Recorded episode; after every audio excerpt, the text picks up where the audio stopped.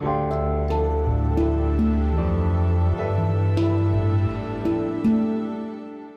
schreiben das Jahr 2022 und das hier ist die sogenannte Gegenwart.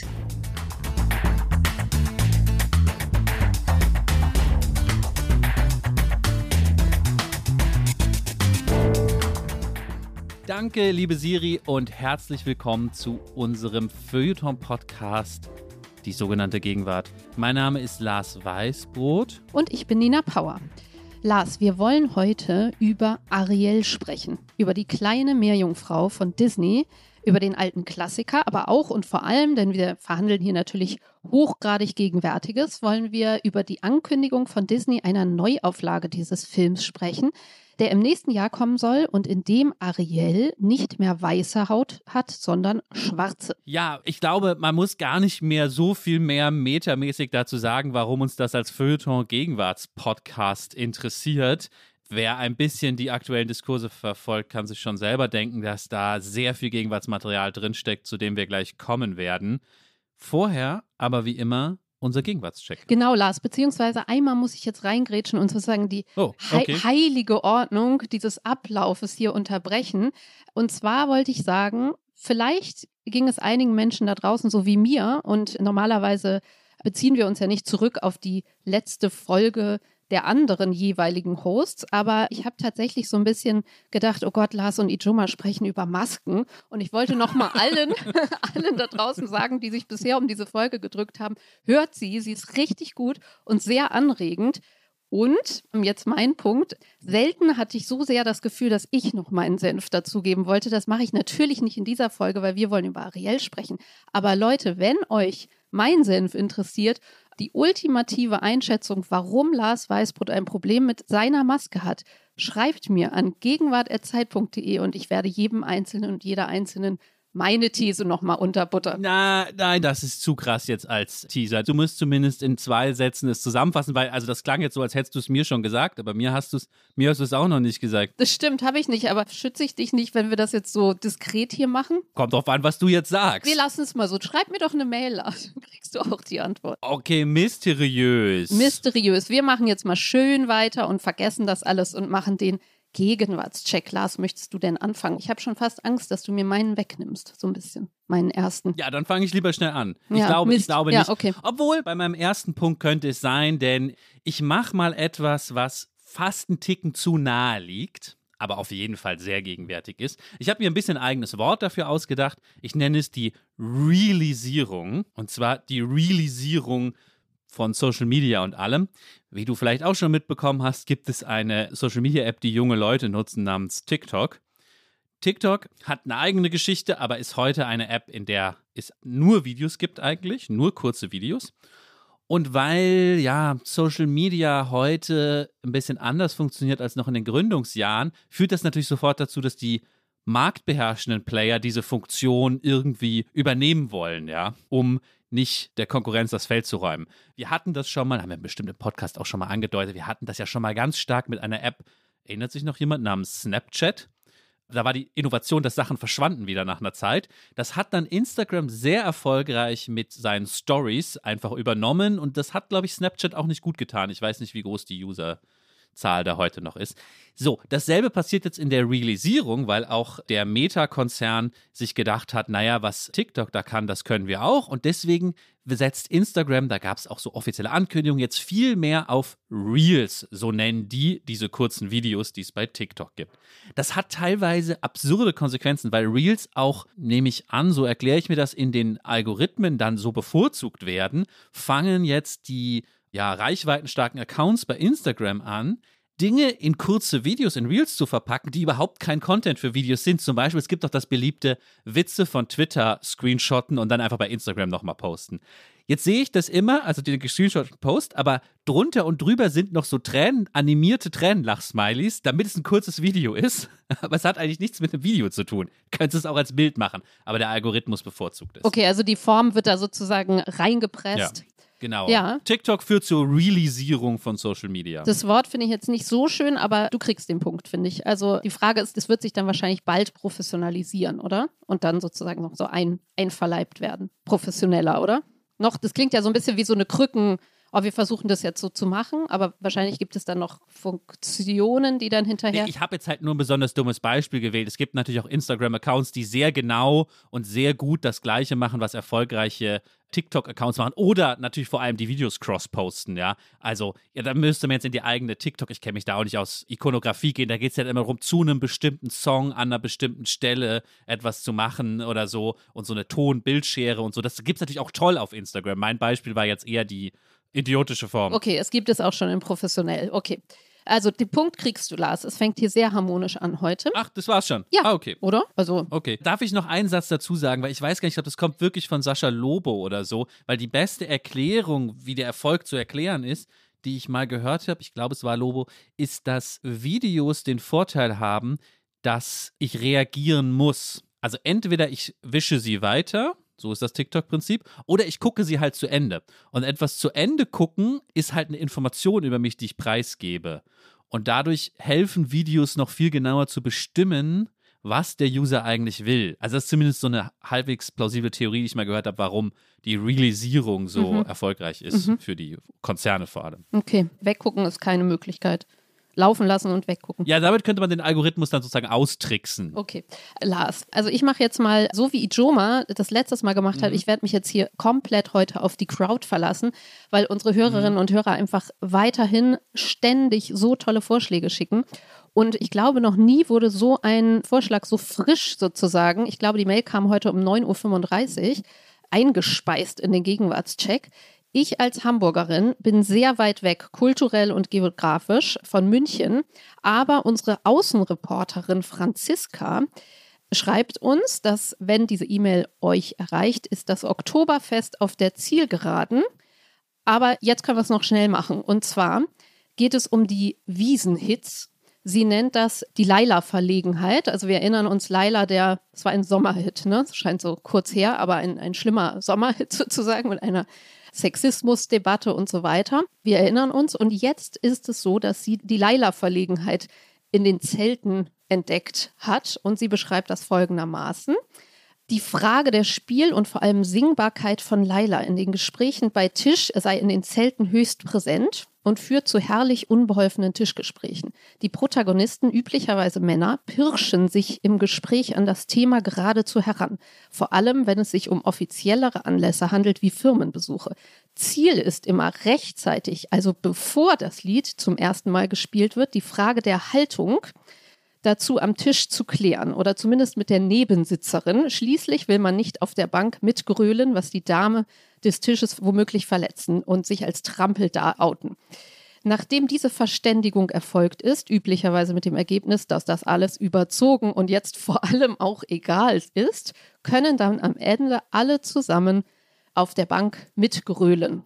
So, und sie schreibt, auf der Bank stehen und singen und man kann den Eindruck gewinnen, dass einige hier ein ganz kleines bisschen Rebellentum zurückerobern und drei Minuten Ungehorsam zelebrieren als kleiner Ausgleich zur langen Stubenhockerei aus Vernunft bei Corona. Egal wie edel das Zelt oder edel die Gäste, am Ende haben übrigens immer alle mitgesungen. Also es klingt fast so ein bisschen, als würde sie dort arbeiten und das sehr, sehr, sehr genau beobachten. Ja, es ist so detailreich und interessant, dass ich dir den Punkt oder ihr den Punkt dafür gebe, auch wenn man natürlich jetzt nochmal eine Runde drehen müsste, was die These ist oder wie man es auf einen Punkt bringt. Aber die ganze Beobachtung hat was Gegenwärtiges, dass so neue Aushandlungen gemacht werden müssen in einer Gesellschaft, die sich das aushandeln müssen, eigentlich geschenkt hat, weil sie sich entweder in ihre Milieus zurückgezogen hat und man weiß, ja, in Eppendorf am Spielplatz, da finden wir eh alles gleiche gut, oder, das gehört ja auch dazu, wir so postmodern geworden waren, dass man eh immer anything goes als Grundregel hatte. Und das scheint jetzt nicht mehr so zu sein.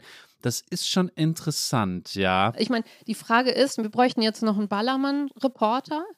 Also erstens, ob das dort auch so ist. Na, auf gar keinen Fall. Und nein, in nein. den Après-Ski-Hütten oder ob das tatsächlich dann so ein Bürokontext, wenn man den Kollegen oder also ob man da noch so eine Restzivilisation hat und ob das sozusagen mit steigendem Alkoholpegel auch einfach verschwindet, die Sache. Das ist vielleicht so eine neue Pseudo-Etikette oder Etikette, dass man sagt, ist das okay für dich, dass ich gleich über die geile Mama im Puff singe? Ist das okay für dich? Dann würde ich jetzt aufstehen und grölen. Okay, okay.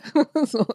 Also ich finde es schon sehr lustig. Ja, gut, aber in dem Sinne ja auch, wir haben ja mal eine kritische, wenn nicht sogar ironische Distanz zu allen Phänomenen, aber eigentlich kann man es dann ja auch wieder fast Optimismus daraus schöpfen, weil es ist ja die Art von Achtsamkeit und jetzt um große Worte zu sagen, Konsensorientierung, die wir uns in einer progressiven Gesellschaft wünschen. Alle versichern sich immer gegenseitig, dass alles okay ist soweit und wir jetzt weitermachen können. Klingt jetzt schon sofort so sexualisiert, aber daher kommt es ja auch. Da hatten wir ja diese Debatte dann so sehr stark. Total interessanter Punkt. Also ich würde sagen, es ist, glaube ich, mitsingen. Wenn ich daneben sitze, würde ich sagen, ja, singt mit meinetwegen, Ich macht nur jetzt. bitte. Geh jetzt, ja, ich würde ja eh, ich glaube, ich bin eh nicht aufs Oktoberfest, aber äh, macht nur bitte eins nicht, weil ich war mal ganz früh auf so einem Gabalier-Konzert. Ich wollte was drüber schreiben damals, hab's dann doch nicht. Und das sehr unangenehm war, dass rechts hinter mir, ich erinnere mich genau, ein Mann, so Mitte 50 war, mit so einem, ich kann es leider nicht anders sagen, so einem AfD-Wählergesicht, ja, der null Spaß hatte während des Konzerts, aber so verkrampft mitgeklatscht und gejubelt hätte, so dass er jetzt im Recht ist. Weil er ist bei Gabalier und der ist nicht rechts und deswegen klatsche ich jetzt hier die ganze Zeit so. Das geht dann nicht. Ja, also man muss dann auch schon Spaß haben. Lars sieht gerade sehr lustig aus, wie er das imitiert. Okay. We- Weißt du, was ich meine? Also muss dann nicht, nicht aus Trotz, weil die anderen singe ich jetzt mit, sondern Okay. muss dann schon wirklich Spaß haben. Wie die Ernährungsberater, die ganz harten, die dann sagen so, okay, und wenn ihr unbedingt noch Fleisch und Käse essen müsst, dann genießt es aber auch. So, Ja, Okay, Genau. gut. genau. Gut, okay. Genau, okay. Noch einen Punkt vergeben. Ich habe jetzt diesmal sogar ein Tondokument, was ich ganz Oha. frisch noch vor der Aufnahme mir habe auf Twitter zuspielen lassen. Ich musste wieder die Crowd fragen, weil ich selber nicht gefunden habe. Ich hoffe, das geht jetzt. Es handelt sich um den, glaube ich, den einen Parteitag der Linken und eine Abgeordnete der Linken auf diesem Parteitag. Ich weiß jetzt in dem Moment leider den Namen nicht, aber das ist, glaube ich, auch, es ist sehr generisch, worum es geht, deswegen ist das nicht so wichtig. Nur es ist wichtig, was, die Wörter, die sie benutzen, sind wichtig. Wir sagen ohne Wenn und Aber, dass die russische Föderation mit diesem Angriffskrieg das Völkerrecht bricht. Wir sagen ohne Wenn und Aber, dass wir diesen Krieg ablehnen und an der Seite der ukrainischen Menschen sind, die im Moment kämpfen um das Überleben. Aber, liebe Genossinnen und Genossen, Okay, hast du, hast du den Witz rausgehört? Ich möchte gerade nichts sagen, sag du lieber, ist dein Vorschlag. Also, das ging auf Twitter rum. Ich habe sie jetzt leider hinten noch abgeschnitten, was sie eigentlich dann noch sagen will. Es ging auf Twitter rum, weil sie zweimal sagt, dass sie ohne Wenn und Aber etwas verurteilt, um danach einen Satz mit Aber anzufangen. Und das finde ich schon interessant. Das wurde ihr natürlich sofort, auch vom politischen Gegner, ja, um die Ohren gehauen. Und ich möchte vorschlagen, ja, das Problem mit dem Wort aber, die Verachtung für das Wort aber, ich weiß gar nicht, wie ich es formulieren soll. Es fing natürlich damit an, dass man völlig zu Recht mal festgestellt hat, dass Leute immer rumlaufen und sagen, ich bin kein Rassist. Aber, und dann kam irgendwas krass Rassistisches und dadurch wurde dieses ganze Wort, ist mittlerweile desavouiert, ja, dieses Wort aber. Und aber es stellt uns schon vor ein Problem. Also manchmal brauchen wir es ja schon und ich kann mir auch einen sinnvollen Kontext vorstellen, wo man sowas sagt wie, ich verurteile das ohne Wenn und Aber. Und dann muss Aber? ich trotzdem irgendwie sagen, aber so und so. Gute alte feuilletonistische Indes wieder ausgraben. Also Lars, ich das weiß ist eine nicht. schöne Lösung. Ich weiß nicht. Indes? Ich weiß nicht. Also ganz unabhängig vom inhaltlichen Punkt, den die Dame hier machen wollte, den wir ihr auch dann abgeschnitten haben und so, ja. Der Witz ist nur, dass sie sagt, ohne Wenn und Aber, aber. Ja, das stimmt. Das ist mir aber wiederum so ein bisschen zu. Ich habe vorhin so einen Tweet gesehen, da ging es so darum, irgendwer sagte gerade, man müsste wortwörtlich, wäre es da ans, sei es da ans Eingemachte gegangen und dann hat er gar nicht über eingemachte Marmelade gesprochen. So. Also es hat so ein bisschen sowas zu pedantisches, finde ich. Also ich verstehe schon, das Aber ist natürlich ist das politisch, also ja, so, so eine rhetorische Figur, aber dafür ist es mir dann vielleicht schon wieder zu alt. Ich muss jetzt daran denken, wie du hattest doch mal gesagt, dieses, wer war das, Louis C.K., der immer gesagt hat, ja, okay, but maybe. So. Stimmt, stimmt, da sind wir bei. Of course, of course. Ja, But maybe. genau. Na, Ijoma hätte jetzt vielleicht eine, weiß ich gar nicht, denke ich mir jetzt aus, eine klare Position, denn wir sagen, irgendwie die Gegenwart und die Linken, die können äh, Differenzierung nicht mehr so gut ertragen, deswegen hassen sie das Aber. Oder so. Ja, nee, das, das ist mir jetzt auch wieder zu undifferenziert, weil die verstehen ja schon, dass man differenzieren muss, aber trotzdem gibt es so ein Problem mit dem Aber. Ja. Kriege ich jetzt den Punkt? Nee, mm, mm. das ist mir zu, Ah. irgendwie zu fixiert auf das eine Wort oder zu, mm, nee, mm. Oder zu austauschbar dann tatsächlich. Also ich finde es interessant, aber es müsste irgendwie noch so ein bisschen äh, festgenagelter sein, glaube ich. So, pass auf. Ich gehe wieder auch zurück zu meiner Crowd. Und diesmal, Philipp hat uns was geschickt. Und als ich das Foto geöffnet hat, was er uns angehängt hat, da fiel es mir wie Schuppen von den Augen. Und zwar, wie kann man es nennen? Er hat den neuen Seniorinnen- und Seniorenschuh, den ultimativen Seniorinnen-Schuh aufgetan. Und zwar die neueste Gegenwartsbeobachtung aus Frankfurter Naherholungsgebieten, wobei das, glaube ich, überall sichtbar ist. Und es geht um den Schuh, den trendigen On-Turnschuh. Das sind diese Schuhe, die unten so eine, ja, man muss sagen, so eine Leiste haben aus so, sieht eigentlich aus wie so mini kleine eckige Räder in weiß mit so einem kleinen Loch drin, also so Luftkissen. So, das ist so eine Erdtechnik. Wenn man das so googelt, dann steht das so Walk on Clouds und so. Also es geht darum, dass das der neue Senioren- und Seniorinnen-Schuh ist, der sozusagen suggeriert. Also zuerst schreibt er, er hätte das eher bei so Ü50-Jährigen und jetzt sieht das bei Ü70-Jährigen. Also gerade so E-Bike-Fahrern und Fahrerinnen. Und ich würde sagen, es ist überhaupt wie das E-Bike für die Füße ist es, weil das so der ultimative Schuh ist für die große Bewegung also der rüstige Rentner von früher, der hatte, glaube ich, einfach so Wanderschuhe oder dann eben diese Gesundheitsschuhe, die dann sehr nach so Orthopädie aussehen. Und das hier ist wirklich der fitte, ich will jetzt nicht schon wieder Boomer sagen, ja. es ist einfach so der fitte mhm, Sportschuh. Mhm. Und es scheint mir, wie es so ist bei solchen Schuhen oder Moden, so wie so ein geheimes Erkennungs-, also es hat, hat eine sehr, sehr klare Botschaft. Also Orthopädie und Mode und Sportbewusstsein so zusammengebracht. Hast du es vor Augen, Lars? Ja, ja, ja, natürlich. Da mag auch was dran sein, aber ich kann den Punkt nicht vergeben. Aus zwei Gründen. Erstens, das ist unfair, aber es ist halt so, ich habe vor einem Jahr, ich müsste es jetzt raussuchen, anderthalb Jahren, da hatte Ijoma eine Folge mit dir und Ijoma hat mich kurz vor der Folge gefragt, ob ich noch was weiß, was ich ihm für einen Gegenwartscheck nennen soll. Habe ich ihm die Marke BC? On als, ah, okay. mhm, ja. als Turnschuhe genannt in dem Sinne zu spät. Okay. Aber mir fehlt auch die entscheidende Erklärung, weil was mich an dieser Marke komplett verwirrt, ich habe aber auch noch keine Recherche gemacht, ist, dass sie in sehr kurzer Zeit extrem populär geworden ist. Ich würde mal sagen, vor drei Jahren habe ich keinen einzigen dieser Schuhe gesehen. Jetzt super viel. Aber das ist das Besondere, parallel aus ganz vielen unterschiedlichen Richtungen. Also, ich kenne junge, eher unmodische Leute, die die Schuhe haben, weil sie sozusagen so ein Maschinenbaustudent, ja. Ich kenne intellektuelle Leute im Ü50, die gut angezogen sind, die die Schuhe haben. Ich kenne hippe Leute aus meinem Flat White Café, die die Schuhe tragen. Kann ich nicht zuordnen. Ich verstehe nicht richtig, wo das herkommt. Okay, verstehe. Das heißt, der ultimative. Das wüsste ich gern mal. Das heißt, die Versöhnung, die wir suchen, ist schon längst am Fuß geschehen. Die intergenerationellen. Ja, könnte man. Sind die teuer, die Dinge? Könnte man so sagen, ja. Also ich sehe die, ich fand es so bezeichnet, weil ich sie wirklich an älteren Menschen gesehen habe. Deswegen würde ich ihm recht geben. Aber wenn du das anders gesehen hast, dann ist ja alles noch spannender. Dann sollten wir unsere Recherche jetzt einfach fortsetzen. Ich akzeptiere, dass ich den Punkt nicht bekommen habe, aber irgendwie müssen wir da noch mal drüber sprechen. Machen wir einen Feuilleton-Aufmacher über, heißt die Marke überhaupt On? Weil das, das Logo ist für mich auch immer so schwer zu lesen. Ich würde sagen, das ist die Gattung und dann ist es BC, BC. Keine Ahnung, ey. Aha. Das gehört zur Recherche dann. Okay, verstehe. Lars, lass uns jetzt mal abbiegen zu unserem Hauptthema und zwar Ariel. Ich glaube, das war vorletzte Woche oder so, als Disney einen Clip online gestellt hat, und zwar den Trailer zur Neuverfilmung von Ariel der Meerjungfrau, der nächstes Jahr erscheinen soll. Und zwar mit einer nicht animierten, das muss man auch sagen, also einer nicht mehr Zeichentrick-Meerjungfrau, sondern mit einer echten Schauspielerin. Ich hoffe, ich spreche es richtig aus. Halle Bailey. Und das Bahnbrechende daran war, Ariel ist diesmal schwarz. Sie hat keine weiße Haut mehr, sie hat keine roten Haare mehr, sondern dunkle Haare und dunkle Haut. Und was soll man sagen, die Reaktionen darauf waren natürlich sofort da. Auf der einen Seite gab es eine riesige Begeisterung. Ich habe dir ja sofort einen dieser kleinen Clips geschickt, die dann rumgingen, in denen sich kleine Kinder, also vor allem kleine schwarze Mädchen darüber gefreut haben und dann in die Kamera begeistert gesagt haben, Mama, she's brown, she looks like me.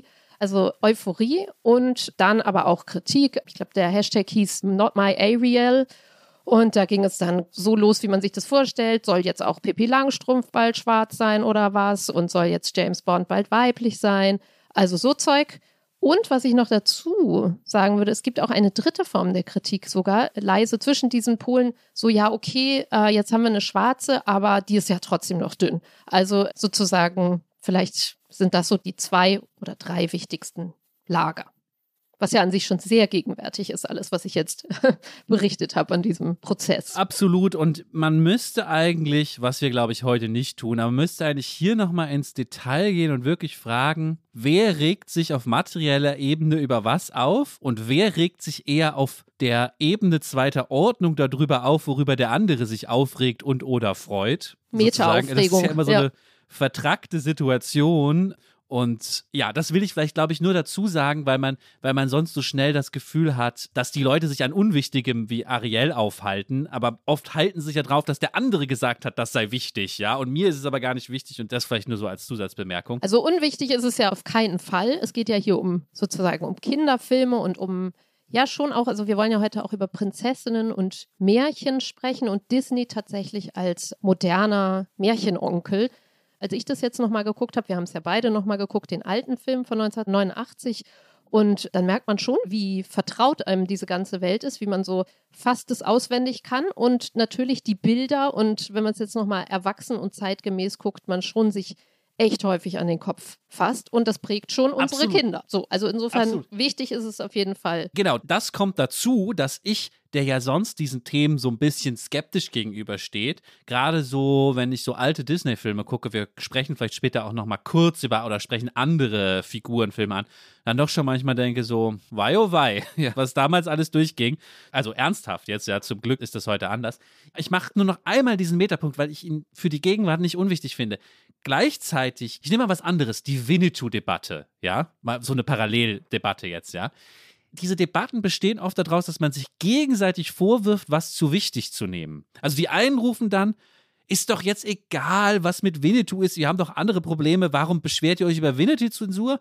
Und die Gegenseite sagt dann, ja, aber warum wollt ihr denn überhaupt den Winnetou Voker machen und gegenwärtiger machen? Wir haben doch andere Probleme, als ihn gegenwärtiger zu machen. Und dann klagen sich beide sozusagen des zu wichtig nehmens an. Das wollte ich nur sagen, weil, ja, vor diesem Hintergrund natürlich bei Ariel schon auch wirklich viel absurder Quatsch dabei war, der wirklich auch für uns dankbar ist. Ich will gar nicht drüber sagen, ob das jetzt echte krasse Rassisten sind, die sowas verbreiten, ob das Leute sind, die irgendwie völlig im Kulturkampf versunken sind und deswegen nur noch Schwachsinn erzählen. Ich weiß es nicht. Ist mir dann auch, glaube ich, am Ende egal. Aber es gibt dann sogar so Videos von so Podcastern, auf jeden Fall Tweets von Leuten, die angefangen haben, das so evolutionsbiologisch auseinanderzunehmen und argumentieren wollten, äh, ja, äh, eine Meerjungfrau kann gar nicht schwarz sein, weil das ist die schwarze Hautfarbe, das ist ja wegen dem Melanin und das bildet sich ja nur unter Sonne und unter Wasser gibt es gar keine Sonne. Was, also, okay. Selbst wenn man sich mhm. darauf einlassen würde, was man, was man nicht tun sollte, ist es ja falsch, weil. Also fiktiver Biologismus. Genau, so. fiktive Evolutionsbiologie, die auch noch Geil, falsch ja. ist, weil irgendjemand ja. postete dann ein Orca drunter oder so. Also da wird die Ebene schon albern, weil wir vergleichen ja keine Menschen mit Tieren, aber trotzdem, was für ein Schwachsinn, ja. Okay, so. herrlich, herrlich, herrlich. Aber die Frage ist natürlich, wie kann das passieren, dass die Leute das sozusagen so auf die falsche Art überernst nehmen? Das, Im Internet gibt es alles, Lars. Du. Im Internet, es liegt am Internet, ja. Ja, und vielleicht können wir, haha, jetzt tatsächlich nochmal so ein bisschen ein Deep Dive in den alten Ariel-Film unternehmen. Ah, sehr gut. Weil wir uns den nochmal reingefahren haben. Und ja, vielleicht einfach nochmal das, was du eben meintest, dieses, wo man denkt, so, oh, weia, das überkommt einen ja ziemlich schnell, wenn man sich das anguckt. Also vielleicht beschreiben wir einfach nochmal die ursprüngliche Ariel. Also zurück geht das Ganze ja auf ein Märchen von Hans Christian Andersen, aber es wurde dann für Disney umgeschrieben. Das Ende, Andersen Märchenende hatte ein schlechtes Ende und da können wir später auch nochmal drüber sprechen, als Happy End umgeschrieben. Und wir treffen Ariel in ihrer Unterwasserwelt, ja, unter dem Meer. Bei allen kann jetzt 321 der Ohrwurm losdonnern unter dem Meer. Vielleicht nochmal kurz, wir sind im Jahr 1989. Es ist ein Zeichentrickfilm für die jüngeren Zuhörerinnen und Zuhörer. Er ist noch nicht computeranimiert. Das hat man damals noch nicht gemacht, sondern ich glaube, irgendwie bei Wikipedia steht elektrofotokopiert ja, genau. oder so, aber trotzdem von Hand gezeichnet mit technischen Hilfsmitteln, aber nicht am Computer aus Polygonen zusammengesetzt. Ja, und genau, es gibt, wie du schon andeutest, Musik. Es ist eigentlich ein Musical auch. Genau, die Charaktere fangen zwischendurch mal an, mal ein Lied zu schmettern. Das ist sehr schön und unterhaltsam und kurzweilig. Und Ariel, ja, was kann man zu Ariel sagen? Sie hat riesige Augen, sie hat wallende rote Haare. Sie ist weiß, sie ist wahnsinnig dünn. Sie hat eine extreme Wespentaille und ein obenrum hat sie nur an den Brüsten ein, ja, so ein Muschel-BH. Ich glaube nur Muscheln, also kein Träger. und sie ist 16, ja, in diesem Film. Und untenrum hat sie halt ihren Meerjungfrauenschwanz, aber der ist tatsächlich unten vorne wie so ein, ja, schon krass tief ausgeschnitten, muss man sagen. Also da fängt es so an, wo man denkt, so, wo man so ein bisschen schlucken muss, egal wie, wie blind man darauf guckt sozusagen. Und das ist in so einer Dreiecksform so recht tief ausgeschnitten unten. Also das kann man so, glaube ich, zu ihrem Körper sagen. Und sie hat so häufig, sie hat so ganz rote Lippen und so häufig oder meistens den Mund so leicht geöffnet, weil sie irgendwie staunt und oder singt oder lächelt. Und ja, so sieht die aus und schwimmt da durch die Gegend. Sie hat sechs Schwestern, meine ich. Sie ist die jüngste. Und diese sechs Schwestern sehen eigentlich genauso andere Farbkombinationen, so recht bunt, aber sonst sehr homogen und auch sehr dünn und hübsch und sitzen tatsächlich jeder vor einem eigenen Spiegel und sitzen da rum und frisieren sich und sehen hübsch aus. Und Ariel ist sozusagen die einzige, die wissbegierig und aufgeweckt durch die Gegend schwimmt. Und sie hat dann ja auch so eine kleine Grotte für sich, kann man sagen. Also mir fiel da gleich Virginia Woolfs ähm, Room of One's Own. Also Frauen brauchen nur ein Zimmer für sich und das ist das, was sie brauchen zum, zum Arbeiten und Klarkommen und sich entfalten. Und das hat Ariel da unten. Und dort sammelt sie in dieser Höhle auch Sachen, die sie gefunden hat, vor allem aus der Menschenwelt. Also sie hat da so einen kleinen, wenn man so will, so einen Forscherinnen Schränke, in denen sie das so. Aber nur aus der Menschenwelt. Ich finde das ganz Ja. zentral. Das war mir nicht klar, weil ich natürlich sofort, also als ich den Film jetzt nochmal geguckt habe, hat mich das fast am meisten überrascht, weil ich war natürlich sofort in dieser traditionellen konservativen Erzählung, dass sie in den Prinzen verliebt ist und an ihn ran will und deswegen aus dem Meer raus muss. Vielleicht kommen wir gleich noch dazu. Aber hier geht es am Anfang um was ganz anderes. Die interessiert sich gar nicht für einen Mann. Sie hat so ein Longing nach der Ferne und vor allem nach der, darüber handeln ja auch manche der Lieder der berühmten, nach der Welt über dem Wasser und alle äh, Dinge, die von Schiffen runterfallen oder so, die sammelt sie. Vielleicht muss man noch dazu sagen, der Film ist 1989 ins Kino gekommen. Er spielt aber, was könnte man, ist schwierig zu sagen, im äh, 19. Jahrhundert, 18. Jahrhundert, so ungefähr. Also es gibt äh, Segelschiffe jedenfalls, ja, keine Dampfschiffe. Und genau, sie will diese Welt erkunden, die sie nicht kennt über der Meeresoberfläche. Genau, sie singt, sie hat auch so ein Lied und das ist, das habe ich mir eben gerade noch angeguckt.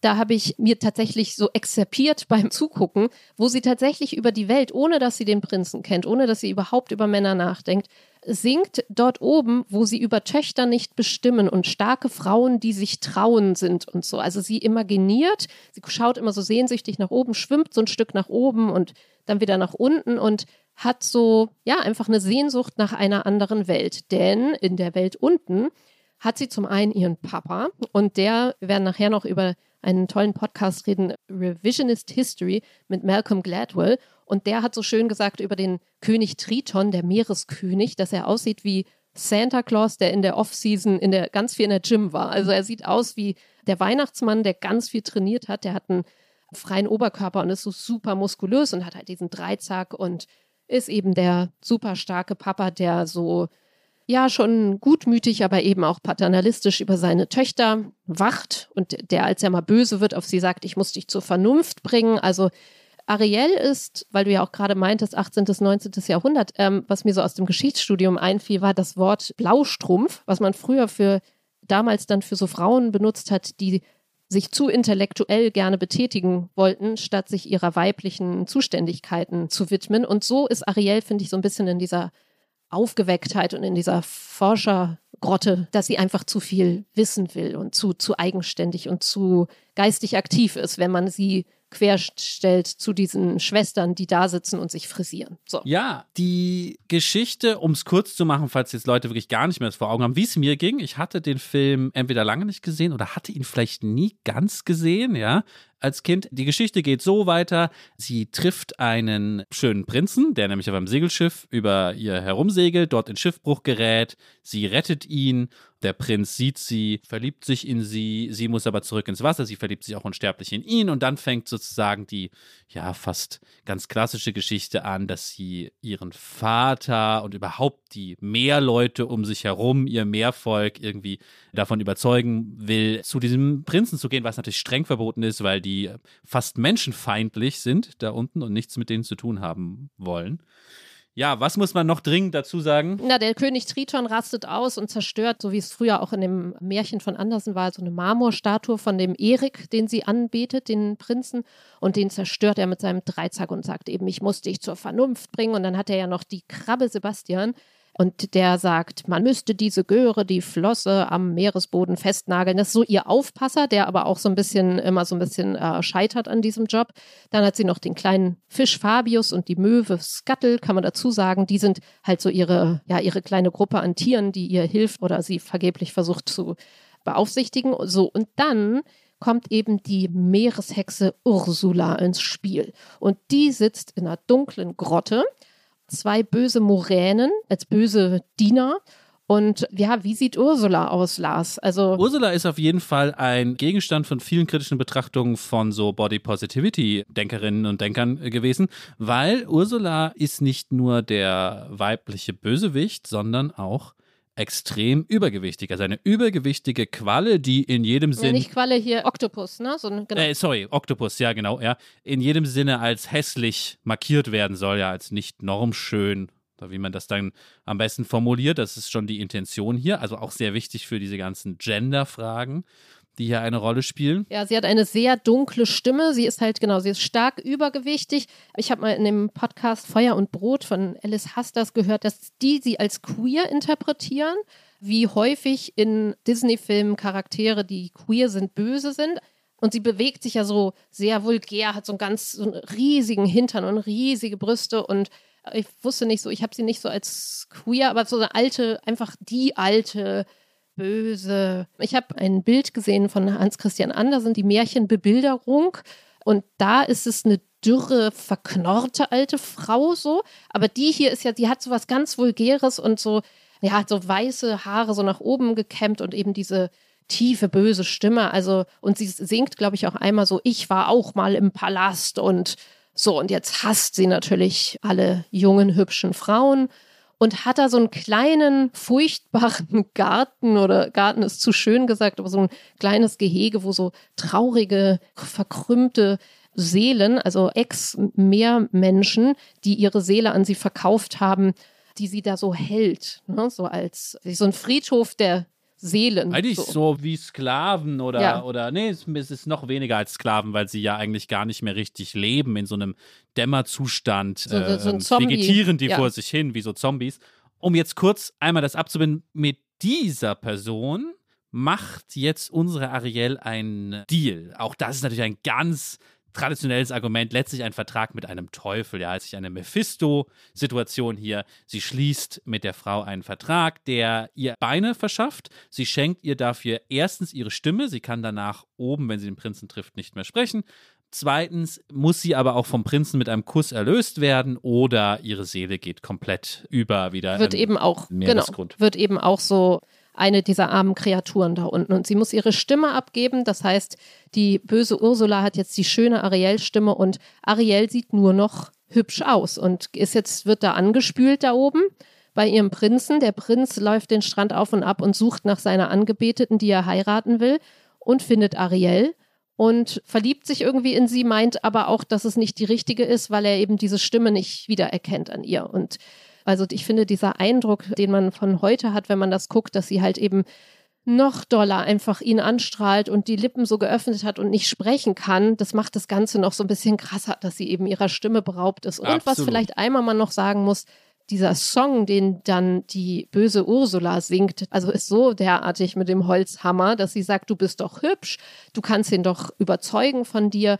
Und du hast doch deine Body Language, sagt genau, sie einmal. Du und brauchst sagt, keine Stimme. Genau, Hals, Maul und sicher kriegst du deinen Mann. Intelligente kommen niemals an. So, also es ist schon der Wahnsinn. Und sagt so, du ungezogenes Ding. Wobei sich natürlich jetzt hier schon die Ebenen interessant vermischen, weil wir ja jetzt einige Punkte, und ich könnte da noch einiges hinzufügen, aus dem Film genannt haben, wo der Disney-Film sehr reaktionäre Bilder affirmiert, in diesem Punkt aber hat der Film ja ein zwiespältiges Verhältnis zum Reaktionären, weil dass sie keine Stimme mehr hat, kommt ja vom Bösen. Das ist sozusagen, wird ja am Ende aufgelöst. Ja, sie kriegt dann wieder ihre Stimme. Es ist schon so, dass in der guten Disney-Welt die Frauen eine Stimme haben sollen. Also da hat der Film sozusagen eine zwiespältige Message. Aber ganz grundsätzlich, jetzt will ich ganz kurz rauszoomen, jenseits von der Race-Frage, ja, die ja der Anlass dieser Sache ist. Man merkt diesem Film, und der ist von 1989, ja, wir reden nicht von 1900, von wann ist Schneewittchen, ja, aus den 30ern.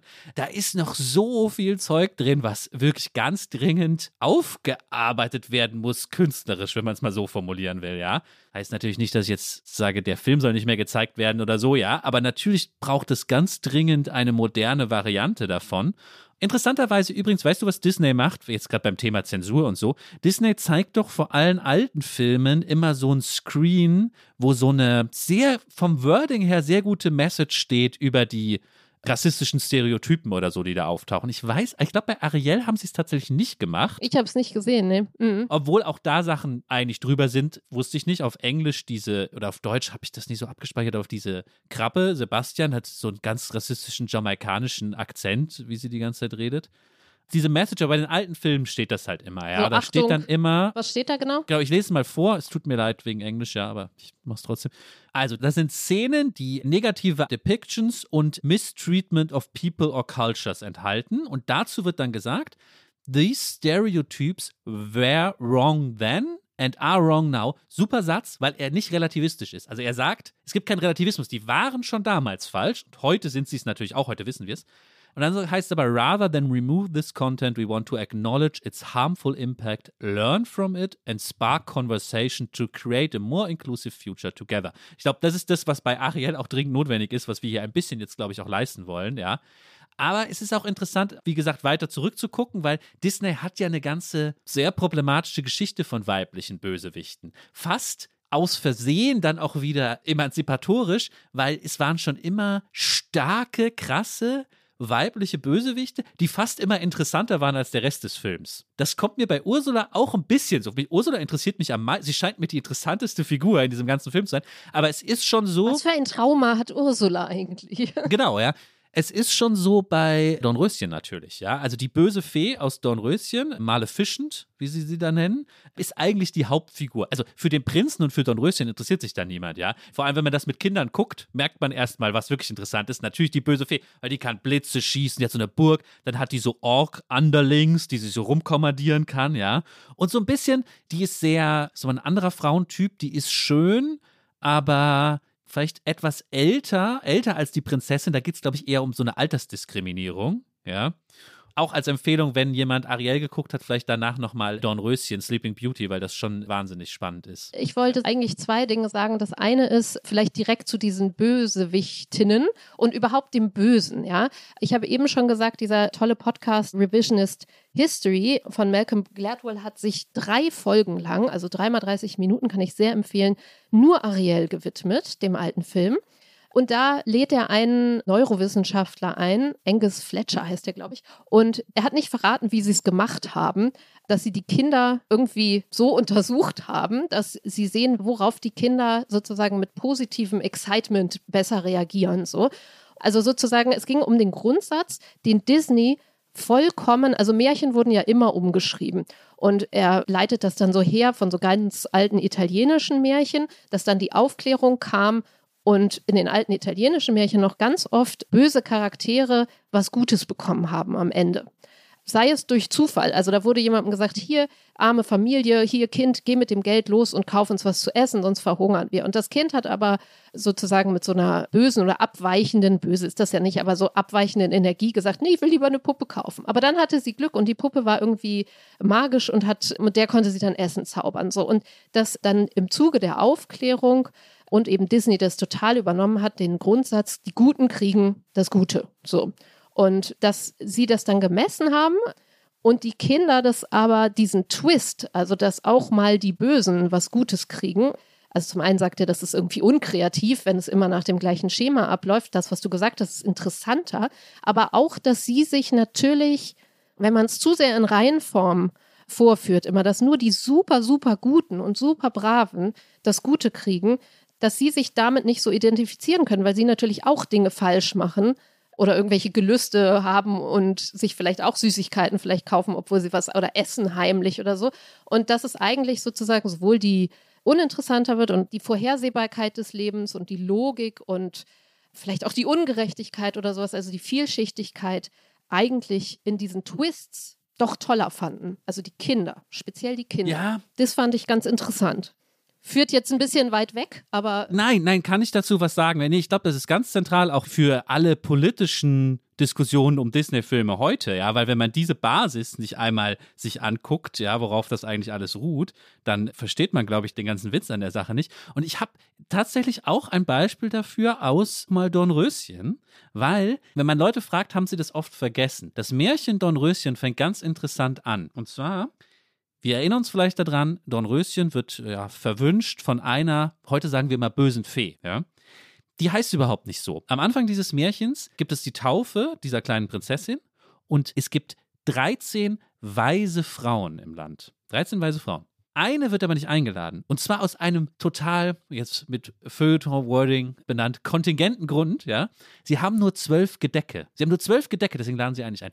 Und aus Rache, weil sie nicht eingeladen wird, sozusagen die 13. Fee verwünscht deswegen Dornröschen. Was hat Disney draus gemacht? Disney erfindet eigentlich erst, da konnten sie natürlich auch schon auf andere Nachdichtungen zurückgreifen, aber bei Disney kommt erst so richtig zu sich selbst diese Idee, die Fee ist schon böse. Maleficent wird nicht eingeladen, weil sie ist auch sauer, dass sie nicht eingeladen ist, aber sie wird nicht eingeladen, weil sie böse ist. Nicht andersrum, sie wird böse, weil sie nicht eingeladen war. Und sie hat da ihre komische Burg und sie hat schon so, da ist schon plötzlich dieses ganze, ja auch Tolkienhafte fast da mit so Orks, ja, und so magischen bösen Kräften und so. Also da wird eigentlich so eine ganze gut-böse Metaphysik so richtig erfunden und ans breite Publikum gesendet, während das Märchen ja, da könnte jetzt Ijoma wahrscheinlich schlauere Sachen zu sagen als Literaturwissenschaftler, aber das Märchen schwappt ja dann manchmal noch eher so vormoderne Sachen rein, die so ein bisschen anarchistisch sind, wo man gar nicht manchmal versteht, wer sind eigentlich die guten Guten, wer sind die Bösen, was heißt es hier? Bei Disney ist das dann schon geklärt. Ja, hier ist die mhm, böse mhm, Fee. Mhm.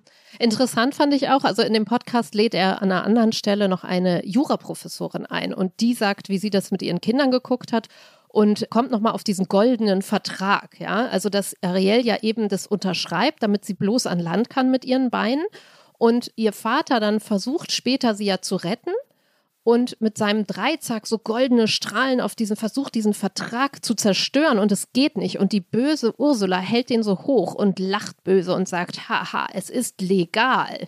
So und sie zum einen Schock bekommen hat, so, okay, hier ist eine 16-Jährige, die einen Vertrag unterschreibt, also eine Minderjährige hat den Vertrag unterschrieben, wo es um den Verkauf von Körperteilen geht, ja, also zum einen ihren Fischschwanz und die Stimme.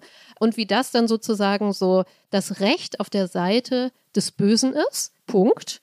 Und aber auch danach eben der Erik, der dann am Ende die Ursula, also am Ende geht ja alles gut aus, das haben wir ja nicht jetzt auserzählt, der dann tötet, also der Vertrag ist egal. Der Vertrag, das Recht ist immer auf der Seite der Bösen und später dürfen alle machen, was sie wollen, aber niemand wird irgendwie vor Gericht gestellt. Wäre vielleicht ja auch langweilig oder so. Aber ich fand es als ja, seziererischen Blick von so einer Seite mal ganz interessant. Oder auch, die hat dann auch gesagt, hier Folter ist zum Beispiel, was dann ganz okay ist. Also es geht, ich glaube, das kann man dann voll vergessen. Das Recht zum Guten gehört. Das finde ich interessant. Okay, aber da waren jetzt so viele Punkte drin. Aber darf ich ganz kurz meine. Ja, Entschuldigung, ich habe auch so tausend Sachen, die ich noch sagen will. Das ist ja echt. Ich muss kurz meine Zizek-hafte gegen den Strich-Interpretation von Ariel, wie ich ihn gesehen habe, jetzt kurz erklären. Ja? Sehr gern. Weil ich finde, du hast mich darauf gebracht, als du das erzählt hast mit dem Vertrag, weil ich finde, in dem Moment muss man natürlich den inneren Zizek anschalten und erstmal sagen, offensichtlich werden uns natürlich hier in dieser Ideologisierung Gute und Böse vertauscht. In Wirklichkeit ist es natürlich andersrum. Erster wichtiger Zizek-Punkt, ja. Offensichtlich ist Ursula die Gute, ja, die Kulturindustrie vertauscht es natürlich.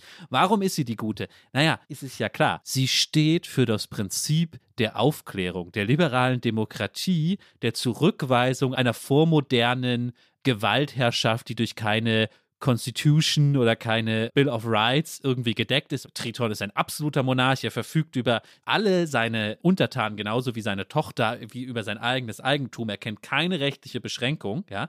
Dann kommt aber der Geist der Aufklärung und erfindet das Recht in Form dieses Vertrags, ja.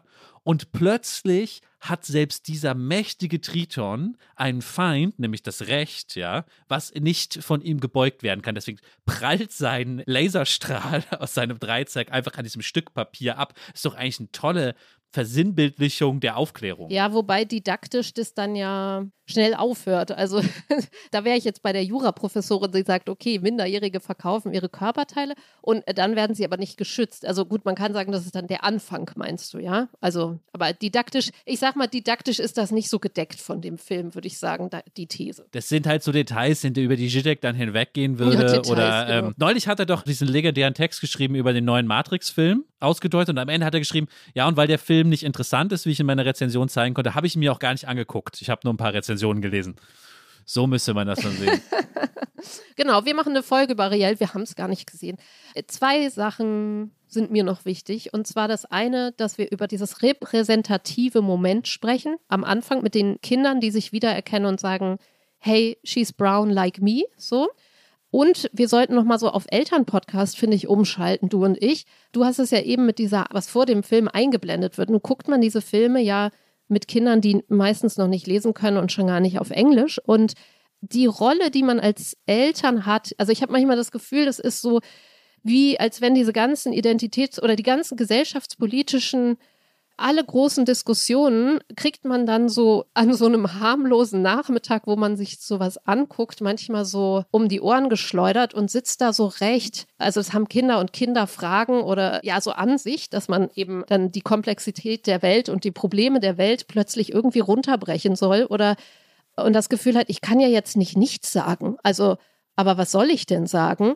Und man möchte auf der einen Seite irgendwie nicht didaktisch das Totreden, wenn jetzt ein Kind sagt, hey, das ist doch ein guter Film, der alte, und wir sitzen da und fassen uns an den Kopf und denken, ja, aber das ist hochproblematisch, wie hier Weiblichkeit dargestellt wird und also so diese ja, diese Schere im Kopf, wie man sich da richtig verhält. Ich glaube schon, dass das viele Menschen was angeht da draußen, weil man irgendwie immer das Gefühl hat, man macht es falsch. Du willst es nicht totreden, du willst nicht sagen, hey, nein, der Film, den du gerade lustig findest und den wir hier nett zusammen gucken, der ist eigentlich voll scheiße, weil denk doch mal drüber nach, so. Also ich übertreibe jetzt so. Aber du willst auch nicht nichts sagen, weil du das irgendwie nicht stehen lassen kannst. Genauso wie wenn du alte Asterix-Comics, das können wir ja jetzt ewig lang Du kannst die nicht, du willst die aber auch nicht in den Giftschrank tun, weil erstens sind es gute Kulturprodukte und es ist deine eigene Kindheit, die du teilen möchtest. Also soll man dann einfach wie so ein Automat das sagen, was Disney davor geschrieben hat. Also hör mal zu, das war früher falsch, wie Mädchen dargestellt worden sind und es ist immer noch falsch, aber der Film ist trotzdem gut. Also so kannst du ja auch nicht mit Kindern sprechen. So, nichts sagen kannst du nicht und du kannst auch nicht irgendwie, manchmal endet es dann ja in so einem leicht müden Hinterherrufen von, ja, aber du weißt schon, dass nicht alle Frauen so dünn sein müssen. Na ja, okay, so. Also, und das Kind redet über was ganz anderes gerade, ja. Also, ich finde diese wirklich krasse Überforderung als Eltern sollte man da schon ansprechen. So. Ich habe bei so einem Disney-Puzzle mal gesagt, die sind alle magersüchtig, so.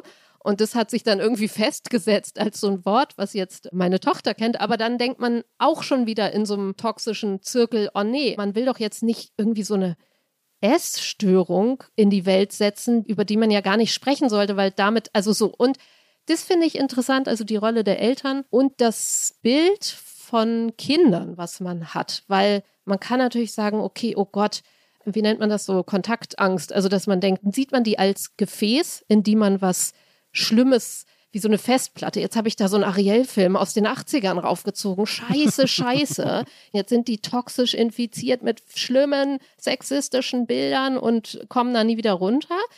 Oder man entspannt sich und sagt, ja, das können die ja mal gut mitkriegen. Und ich kann ja mal so halb sagen, dass es heute ja nicht mehr so ist und auch nicht so, ne, so. Man, man sagt halt, man kann es ja auch nicht vor allem schützen. Ja, so, genau. Was aber manchmal auch dazu verleitet, so zu denken, ja, da, ist ja auch alles egal. So. Dann nimm halt das Snickers aus dem Automaten, ja, weil so. kann ja eh nicht alles verhindern. Aber ein bisschen was sollte man ja vielleicht schon verhindern. Ja, deswegen ist aber schwierig, dann die die Abwägung zwischen Overexposure und Underexposure, ja. Genau, also du rufst noch so müde, sagst du so, so halb, so ja, jeden Tag Zucker ist auch na, so. Also ich kann natürlich im Eltern-Podcast-Sinne überhaupt nichts dazu sagen, weil ich überhaupt keinen Tipp habe oder irgendwas Hilfreiches dazu sagen kann. Ich kann das Problem nur verschlimmern, weil wir haben ja jetzt, oder die Beispiele, die du genannt hast, sind Beispiele, die im weitesten Sinne mit so ja, Geschlechterrollen kamen jetzt viel vor, so Identitäten und ich sag mal fast den Details des Menschwerdens zu tun haben.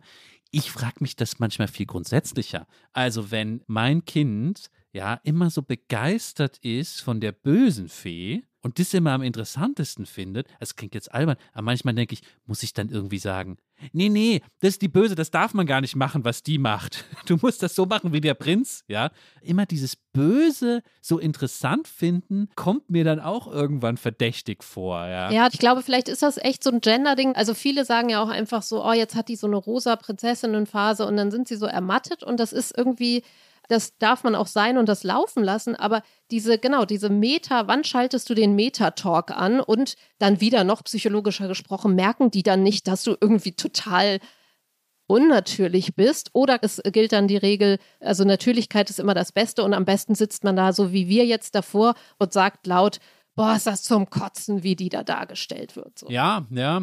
Also, weil mein Problem so abstrakter ist, weiß ich da gar nicht richtig weiter. Und wir Moralphilosophen, ich bin weder Philosoph noch Moralphilosoph, aber die Moralphilosophen haben immer dieses tolle Wort Reflective Equilibrium dafür, dass man ja bei moralischen Überzeugungen immer überlegt, okay, in diesem Einzelfall ist der der Böse. Das heißt, als abstraktes Gesetz gilt, böse ist, wer so und so tut. Und dann wende ich das abstrakte Gesetz wieder auf einen Einzelfall an und das muss ich so einpendeln.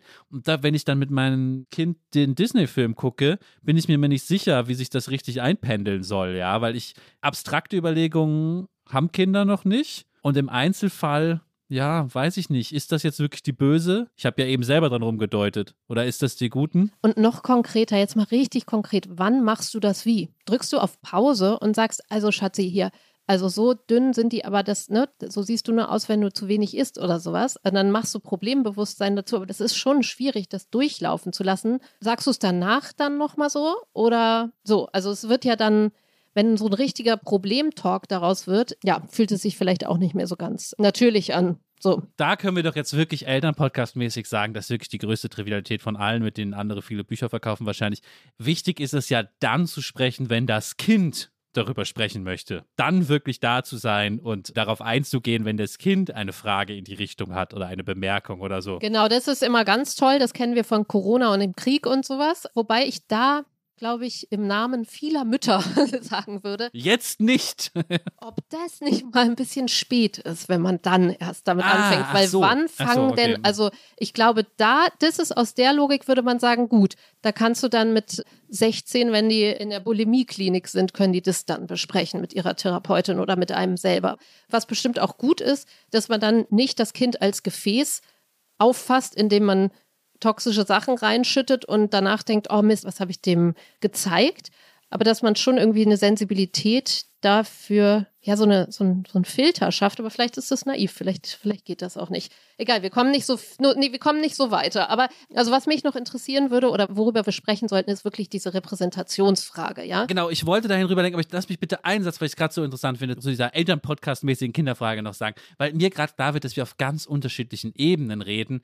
Du redest auch schon viel politischer, hat vielleicht auch was mit dem Alter der Kinder zu tun, weil bei mir geht es ja eher, also wenn wir von Gefäßen reden und so, geht es ja eher darum, oh je, bei Findet Nemo, der Hai, der plötzlich so da rausschießt, das war jetzt, glaube ich, zu gruselig. Oh je, das sind drei Jahre Therapie, weil er nie wieder diesen Hai aus dem Kopf kriegt. Das ist ja auf einer viel so subkutaneren Ebene, die vorpolitisch sozusagen dem vorausgeht. Ja, aber natürlich gibt es auch einen Zusammenhang. Ja, und ich meine, was man natürlich jetzt nochmal so, um jetzt nochmal so eine entspannte Faustregel rauszuhauen, wie du eben meintest, mit denen, wenn die Fragen kommen, natürlich würde man immer sagen, okay, es kommt viel mehr darauf an. Also du kannst noch so toll mit deinem Kind drüber reden, wenn du selber. Dich auch erschreckst vor dem Hai. Nein, ich bin schon wieder bei den Essstörungen und, und den Körperbildern. Wenn du selber normal in Anführungsstrichen, was auch immer das auch heute sein mag, normal ist. Also wenn du dich, wenn wenn du genug Kalorien zu dir nimmst, wenn du dich mit deinem Körper wohlfühlst. Also das, was du vorlebst, ist natürlich unterm Strich das Wichtigste. Und dass du natürlich dir klar machst, du packst ja nicht nur Ariel in dieses Kindergehirn, sondern tausend Millionen andere Sachen. Aber es ist schon der Punkt, wie didaktisch und jetzt eine Überleitung vielleicht zu dem Punkt mit der, wie repräsentativ oder quotenhaft etwas sein sollte. Wie didaktisch sind Produkte für Kinder gestaltet oder Kulturprodukte? Also wenn man jetzt sagt, die sind, die erkennen sich da wieder, das ist doch erstmal toll. Genau, jetzt kommen wir zum Schluss nochmal zum Anfang zurück, nämlich zu dem Moment, dass wir jetzt eine schwarze Ariel haben. Über Race haben wir ja bisher gar nicht so viel gesprochen, obwohl da ja auch noch viel mehr bei Disney aufzuarbeiten wäre. Interessant ist doch Folgendes, und das finde ich wirklich eine spannende Sache. Wir haben gerade das Phänomen, jetzt gehe ich mal ein bisschen weg von so Kinderprodukten wie Disney, dass in sehr viel so Fantastik im vor allem Streaming-Bereich, ja, mehr schwarze Schauspieler auftauchen. Das hat natürlich damit zu tun, dass zum Beispiel Amazon, aber auch Disney da recht strikte Diversity-Vorgaben sich gegeben hat, wie sie besetzen. Und jetzt gibt es bei Herr der Ringe, schwarze Elben, ja, und auch anderswo, da gibt es auch schon schwarze Zwergenprinzessin noch anderswo gibt es schwarze Figuren. Und das finde ich super spannend, weil die Identitätspolitik ja eigentlich eine Bewegung war, die dafür gekämpft hat, dass zum Beispiel Schwarzsein repräsentiert wird als das Historische, was es ist, mit eben all der historischen Gewalt, der Rassismuserfahrung, die in dieses Schwarzsein eingeflossen sind. Und da ist es schon ganz spannend, dass wenn ich das in ja, einer realistischen Serie mache, wo es jetzt eine schwarze Anwältin gibt, einen schwarzen Politiker oder so, dann fließt das natürlich ein, ja. Aber in der Fantasy-Welt ist plötzlich nicht mehr ganz richtig klar, was da einfließt, weil es ja keine Geschichte des Schwarzseins gibt. Weißt du, was ich meine? Also, ich muss es vielleicht ausbuchstabieren. Ich sag jetzt mal, ich nehme mal Herr der Ringe als Beispiel.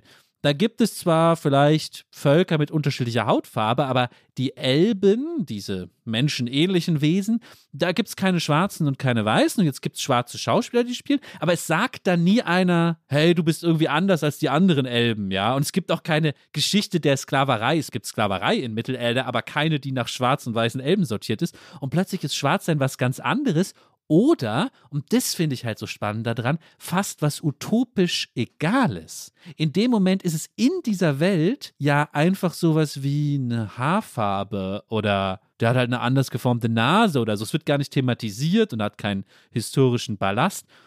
Und das finde ich total positiv, weil es einfach ein utopisches Bild ist, was ja vielleicht von der Identitätspolitik sonst etwas zurückgedrängt wurde, weil die immer Angst hat, dass wir zu schnell so post-racial utopisch uns für farbenblind halten und wir sollen uns mal mit den wirklichen Problemen beschäftigen. Aber hier in diesen fantastischen Konstruktionen und gerade wenn es dann auch nur für Kinder ist, ich meine, für Ariel können wir einen ähnlichen Punkt machen. Ich tippe mal, ich habe den Film noch nicht gesehen, dass auch in Tritons Reich, wie er nächstes Jahr ins Kino kommt, es keine Geschichte gibt, wo die einen Meerjungleute die anderen als Plantagenbesitzer mal versklavt hatten, sondern die haben halt unterschiedliche Hauttöne. Mhm. That's it. Mehr gibt es da nicht dazu. Und gerade für Kinder ist das ja dann vielleicht doch eine angemessene Utopie einfach. Punkt. Naja, ich meine, Kinder sagen ja auch, also auf der einen Seite zeigen sie mit dem Finger auf Differenzen, was uns dann wieder peinlich ist. Ja, das stimmt. Ja. Aber sie kommen ja von null, indem sie sagen, ah, es gibt eine Differenz. Also es ist schon das nächste, was man, glaube ich, an die Utopie heranrücken kann, dass man sagt,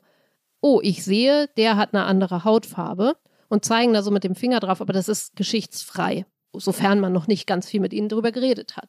Aber es ist natürlich hochutopisch, weil. Kleine Fußnote, Geschichte heißt natürlich auch, es muss nicht nur historisch sein. Geschichte heißt natürlich in dem Fall auch, Geschichte sobald das Kind ja. merkt, dass die einen Kinder ärmer sind, Wertung, weniger Spielzeug ja. haben, dass es eine soziale Schichtung gibt ja. oder so, ist das ja auch Geschichte in dem Sinne. Das meinte ich damit. Genau, also neutrale Differenz, darum geht es ja so, oder? Neutrale, dies ist anders als das, Punkt.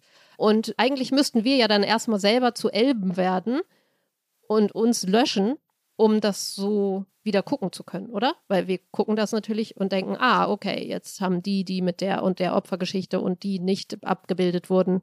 Also es ist eine Utopie in dem Sinne. Ja, es, es führt natürlich zu interessanten Ausfüllungen, fast wieder ein bisschen Zizek-haft, in dem Moment, wo Jetzt kommt, ich weiß, du bist nicht so ein Fantasy-Fan, aber ich mache kurz einen letzten Bogen noch. Diese Herr der Ringe-Serie, die neue, von der ich spreche mit den schwarzen Elben, die spielt viele, viele hundert Jahre vor der Herr der Ringe-Geschichte, die die meisten Leute kennen. Dadurch, dass jetzt in der Vorvergangenheit Schwarze auftauchen, ergibt sich fast so ein bisschen gruselig, so wie so eine Art verdrängter Genozid, der zwischendurch stattgefunden haben muss, wenn man diese Lücke plötzlich auffüllt. Als müsste da was Schlimmes passiert sein zwischendurch mit den Schwarzen, die es ja in der Zukunft, die wir von früher kennen, gar nicht mehr gibt. Okay, das klingt jetzt aber nach einer extra schweren Geschichte, die da irgendwie unterdrückt wurde. So, was ich noch interessant finde, vielleicht kann ich unsere Abschlusskategorie da gleich anschließen, in unser Gespräch integrieren, ist, dass wir in der aktuellen Ausgabe einen herausragenden Text von Sophie Passmann haben über die Frage oder erstmal die Feststellung, dass sozusagen die Plus-Size-Models, ja, die Mode, dass man jetzt Klamotten mit übergewichtigen Frauen häufig oder auch Männern bewirbt und die Verlogenheit dieser ganzen, sozusagen, wie sie nennt, das Hobby des Kapitalismus. Und sie beweist das dann damit, dass sie sagt, es gibt gar nicht diese Größen, die in der Werbung gezeigt werden, gibt es dann gar nicht zu kaufen.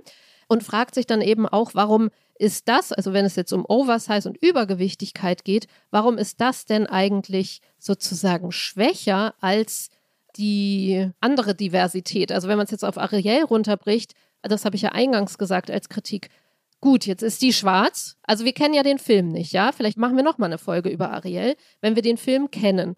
Weil es kann ja sein, dass irgendwie dann die beste Freundin von ihr übergewichtig ist. Anna und Elsa ist jetzt die, also Frozen, die Eisprinzessin. Wir können das jetzt nicht ganz am Ende des Podcasts nochmal so ein Fass öffnen.